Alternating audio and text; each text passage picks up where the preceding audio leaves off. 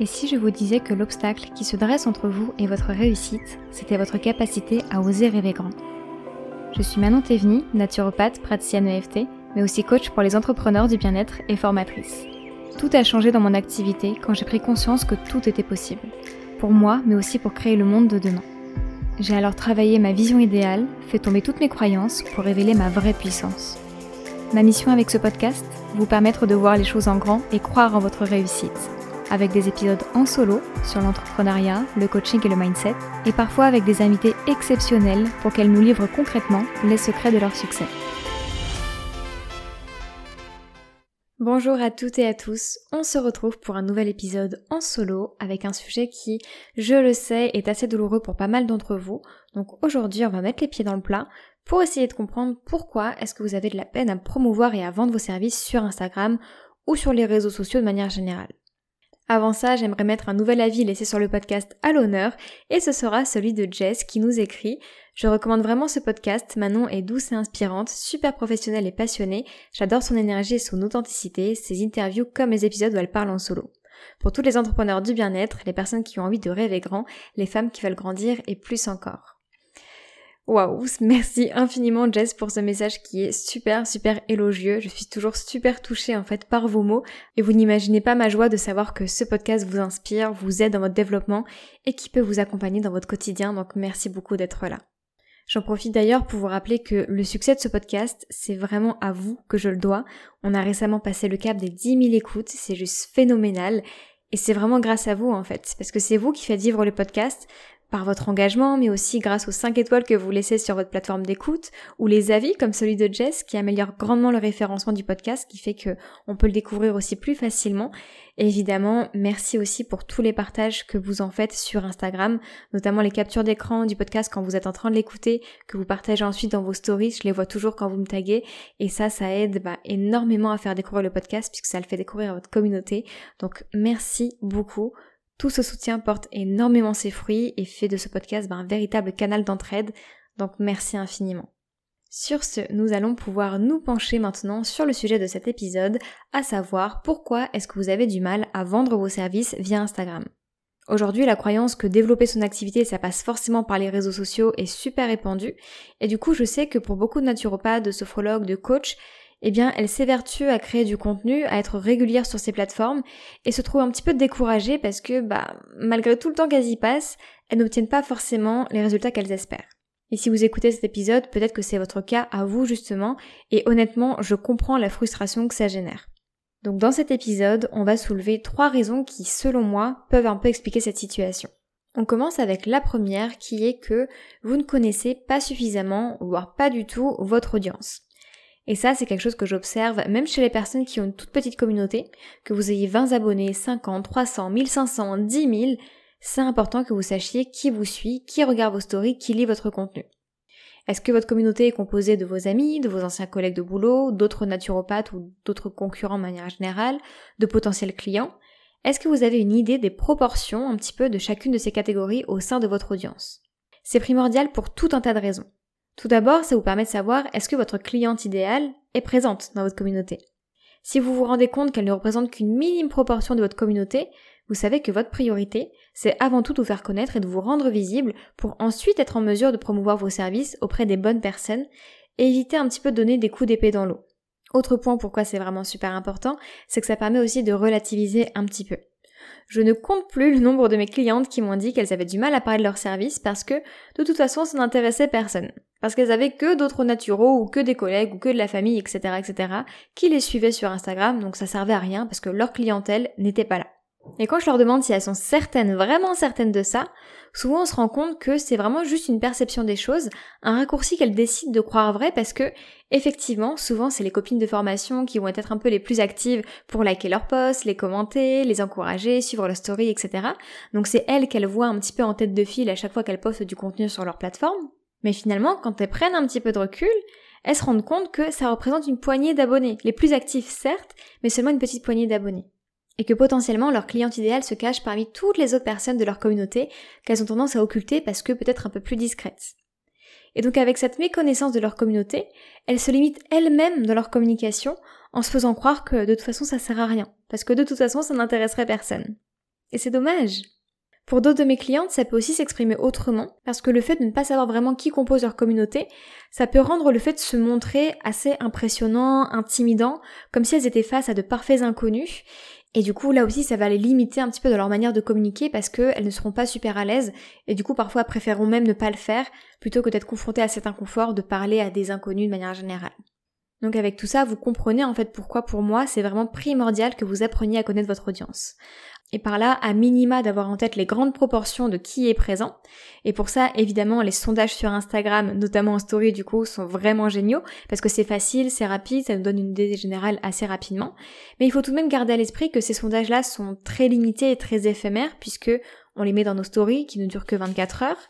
Donc il est important de les renouveler régulièrement. C'est pas parce que vous avez posté une fois un sondage le premier mardi du mois qu'il faut plus le faire pendant 6 euh, mois parce que vous l'avez déjà fait une fois. Pas du tout. Au contraire, il faut vraiment les reposer de manière régulière jusqu'à ce que vous ayez suffisamment de réponses pour ne pas tirer de conclusions hâtives en fait à partir d'un unique sondage qui n'est pas représentatif de la réalité. Aussi, il faut bien avoir en tête que généralement ce sont les personnes les plus engagées, les plus supportives qui vont participer à vos sondages. Donc, comme on le disait juste avant, les amis ou vos collègues de formation ou d'autres naturaux avec qui vous échangez régulièrement. Donc ça peut aussi biaiser un peu les résultats parce que souvent, les personnes qui font partie de vos potentiels clients ont tendance à être plus discrets et à nous suivre un petit peu dans l'ombre, donc à ne pas forcément participer à ces sondages. Donc ça peut être un peu limitant dans l'interprétation que vous allez pouvoir faire de ces résultats-là. Donc les sondages Instagram, ce sont vraiment des chouettes options pour commencer. Moi j'adore les utiliser, mais sachez que vous pouvez aller bien plus loin pour aller à la pêche aux informations et apprendre à connaître votre audience. Et pour moi, vous vous en doutez peut-être, mais c'est là qu'intervient MailerLite. Pour ceux et celles qui ne connaissent pas cet outil, c'est un outil gratuit d'emailing, c'est-à-dire qu'il est traditionnellement utilisé pour construire une liste email pour envoyer ensuite des newsletters. Mais au-delà d'avoir une newsletter régulière, MailerLite peut avoir plein d'autres utilisations détournées et notamment il est super génial pour récolter des informations sur ses abonnés et faire ce qu'on appelle de la segmentation de son audience. Si on prend l'exemple d'une naturopathe spécialisée en santé féminine, avec MailerLite, elle va avoir plein de façons différentes de récolter des informations pour mieux affiner ensuite les offres et les services qu'elle va proposer à sa communauté en fonction des problématiques qui reviennent le plus. La manière la plus basique par exemple, ça va être aussi grâce à des sondages. Parce que oui, on peut en intégrer directement dans ses emails sur MailerLite. Donc cette naturopathe-là pourrait poser plusieurs questions sur la santé féminine, sur la fertilité par exemple, pour savoir quelles sont les problématiques majeures rencontrées par son audience inscrite à sa liste email. Et ce qui diffère d'Instagram avec ces sondages-là, c'est que les résultats ne sont pas éphémères déjà, et qu'ils ne vont pas seulement nous donner des proportions, ce qui est déjà génial, mais on peut aller plus loin. Parce que les réponses de chaque personne vont être enregistrées grâce à des petites automatisations, et donc ces personnes-là vont pouvoir être classées dans différents groupes ou différents segments, et ces réponses-là vont aussi être enregistrées sur leur fiche personnelle. Ce qui fait que, au-delà d'avoir identifié qu'il y avait une majorité de femmes qui souffraient d'endométriose, par exemple, elle aura aussi clairement la liste de ces femmes-là dans un groupe spécifique. C'est comme si elle pouvait un petit peu appliquer un filtre finalement sur sa liste email pour savoir qui est concerné par telle problématique ou plutôt telle problématique, ce qui fait que si elle choisit de proposer un service ou un atelier destiné à des femmes qui souffrent d'endométriose par exemple, bah, elle saurait exactement à qui le proposer. Et à l'inverse, qui n'est pas concerné, donc à qui ne pas le proposer, ce qui fait que ça évite aussi de spammer les personnes qui ne sont pas concernées par la problématique en question. Et ça, c'est quand même vraiment génial, et c'est quelque chose qu'on ne peut pas faire sur Instagram. On n'a qu'un seul canal de communication sur Instagram, et si des personnes ne sont pas intéressées, bah tant pis, elles n'auront pas tellement d'autres choix que de voir votre contenu et d'attendre le prochain qui sera plutôt adressé à eux, par exemple. Donc c'est vraiment, vraiment génial, moi j'adore. Donc pour récolter des informations, vous avez les sondages, mais vous pouvez aussi en récolter sur les personnes qui rejoignent votre liste email selon par quel formulaire elles sont entrées par exemple, ou selon sur quel lien ils ou elles vont cliquer dans vos emails. Puisque tout ça, ça va vous donner des informations sur leur centre d'intérêt, ce qui les intéresse, leurs problématiques, leurs besoins, etc. Donc c'est vraiment super super complet toutes ces options-là, et ce sont des choses que je vous montre donc dans ma formation MailerLite en business, pour que vous puissiez apprendre à récolter vous-même ces informations et je vous donne aussi plein d'exemples justement qui peuvent illustrer comment ça pourrait vous être utile dans votre activité. Parce que j'ai bien conscience que parfois, face à plein de possibilités, bah, c'est bien joli, mais on sait pas tellement comment on peut s'en servir pour soi par rapport à sa situation à nous. Donc c'est pour ça que dans la formation, je vous donne pas mal d'exemples en fait par rapport à différentes professions du bien-être ou différentes spécialisations pour que vous puissiez voir en fait en quoi vous ça pourrait vous être utile dans votre activité avec votre secteur à vous. En tout cas, je sais que depuis que j'ai levé le voile sur qui réellement faisait partie de ma communauté, eh ben je suis bien plus à l'aise et bien plus sûre de moi surtout quand je dois communiquer parce que je sais à qui je parle en fait. Je sais ce qui les intéresse, ce dont ils ont besoin, donc forcément ça facilite grandement les échanges entre nous.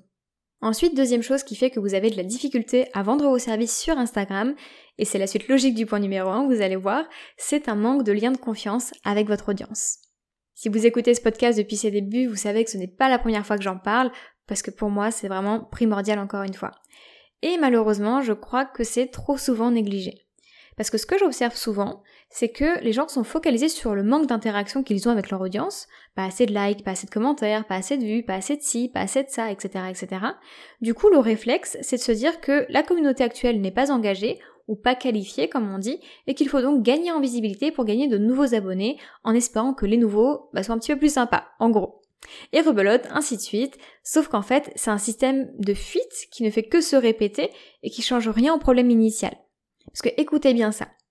Si avec une petite communauté, vous avez du mal à créer de l'engagement, du lien, de l'interaction, c'est illusoire de croire que vous arriverez à en créer mieux avec une communauté de 1000, 3000, 5000 ou même 10 000 personnes. Au contraire, plus le nombre d'abonnés augmente, et plus cette sensation de distance entre vous et votre audience peut s'installer en fait, c'est mathématique. C'est comme dans la vraie vie, en fait, c'est plus facile de s'insérer et de créer du lien avec un petit groupe de 4-5 personnes que vous venez de rencontrer, plutôt que d'être jeté dans une foule de 100 personnes et de devoir créer du lien avec ces 100 personnes-là. Mais sur les réseaux, c'est pareil, en fait. Donc là où je veux en venir, c'est que c'est à vous de créer du lien avec les personnes qui vous suivent. Même si au début, le nombre d'abonnés est tout petit, mettez de l'attention à créer du lien avec les 20 premières personnes que vous avez sur votre communauté. C'est déjà un excellent début et ça vous apprendra à créer du lien aussi avec les futures personnes qui arriveront au fur et à mesure. Et ça passe par dévoiler votre personnalité, plus ou moins votre quotidien selon ce qui est aligné avec vous, en étant honnête, en étant altruiste. Et vous allez voir que plus vous allez nourrir cette démarche, et plus, comme par magie, vous allez attirer de nouvelles personnes à vous, alors que c'était même pas l'objectif de départ. Ça devient un cercle vertueux en fait. Et si je vous parle de créer du lien, c'est pas simplement pour se faire de nouveaux amis. Hein. Je mets aussi ça au regard de votre activité. Et quand on est dans le métier de l'accompagnement, qui plus est en ligne, le choix de la personne vers qui on décide de se tourner est super important. Vous le savez probablement hein, que la relation du thérapeute-client, bah, ça fait déjà 80% du travail parfois.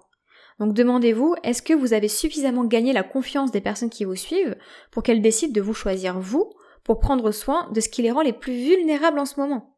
C'est pas rien comme choix en fait. Donc pensez-y, ayez ça en tête pour voir est-ce que vous faites suffisamment le job pour créer du lien de confiance, pour créer des interactions, pour que les personnes aient suffisamment confiance pour vous choisir vous pour les aider. Ok? Si avec tout ce que je vous dis ici, vous vous sentez un petit peu perdu sur comment est-ce que vous pouvez vous y prendre pour justement générer plus de liens avec votre audience, sachez que j'ai un atelier qui est disponible en replay qui s'appelle Fédérer une communauté engagée qui a été un franc succès pour ses participantes et qui vous donnera donc les clés indispensables pour mettre tout ça en pratique. Donc le lien est dans les notes de l'épisode si jamais ça vous intéresse. Et donc maintenant, on va pouvoir passer à notre troisième et dernière raison, qui est que, selon moi, Instagram, ce n'est pas un lieu de prise de décision. Je m'explique. Instagram, c'est un réseau social, c'est un espace de distraction. Souvent, on va dessus pour consommer du contenu, pour passer le temps, pour se détendre. Et on le voit bien d'ailleurs avec l'émergence des réels, notre attention est de plus en plus brève sur les contenus qu'on voit passer. Il suffit que le texte soit un poil trop long et on zappe sans vraiment prendre le temps de le lire jusqu'au bout. Donc imaginez bien que quand il s'agit de quelque chose de sérieux, comme prendre la décision d'investir dans cet atelier, dans cet accompagnement ou de prendre rendez-vous, eh bien quand on est sur Instagram, on est rarement dans les bonnes dispositions en fait pour passer à ce type d'action. On n'est pas dans les conditions idéales pour sortir sa carte bleue et s'inscrire à un atelier. On n'est pas dans de bonnes conditions pour regarder son agenda et s'assurer de notre disponibilité pour prendre rendez-vous avec tel naturo ou tel thérapeute. Alors je ne dis pas par là que ça ne sert à rien de promouvoir ses services sur Instagram, hein, pas du tout, mais simplement qu'il ne faut pas s'étonner si ce n'est pas là qu'il y a le plus de passage à l'action. Pour moi, quand vous faites la promotion de vos services ou de vos offres sur un réseau social, c'est surtout pour faire passer l'information. Faire en sorte que la personne la voit plusieurs fois, que ça sème une petite graine à l'intérieur de sa tête, pour qu'elle puisse réellement se poser la question de est-ce que c'est fait pour elle ou non. Ça, c'est le but des réseaux sociaux. Mais quand vous attendez un passage à l'acte de vos abonnés, il faut vous assurer qu'ils soient dans un espace propice au traitement d'une information et à la prise de décision. Et pour ça, selon moi, il n'y a rien de mieux que les emails. Contrairement aux posts ou aux stories sur les réseaux, on ne consomme pas ces emails, on les lit et on les traite. Et en plus de ça, il n'y a pas d'algorithme, donc rien ne va se mettre en travers de la roue de votre email, il sera forcément vu un moment ou un autre parce que on passe en revue en fait tous ces emails quand on traite ces emails. Et ça, je l'ai remarqué à deux échelles. La première, et c'est toujours ce que je vous invite à faire aussi, c'est en analysant mon propre comportement. Je suis pas mal de personnes sur Instagram, c'est comme ça que je crée aussi un lien de confiance avec les coachs ou les pros qui me plaisent et que je vais choisir. C'est via leur contenu que je suis un peu leurs actualités, et très souvent, quand je sens que ça peut être un bon match pour moi, c'est là que je vais rejoindre soit leur newsletter, soit leur liste d'attente pour être tenu au courant.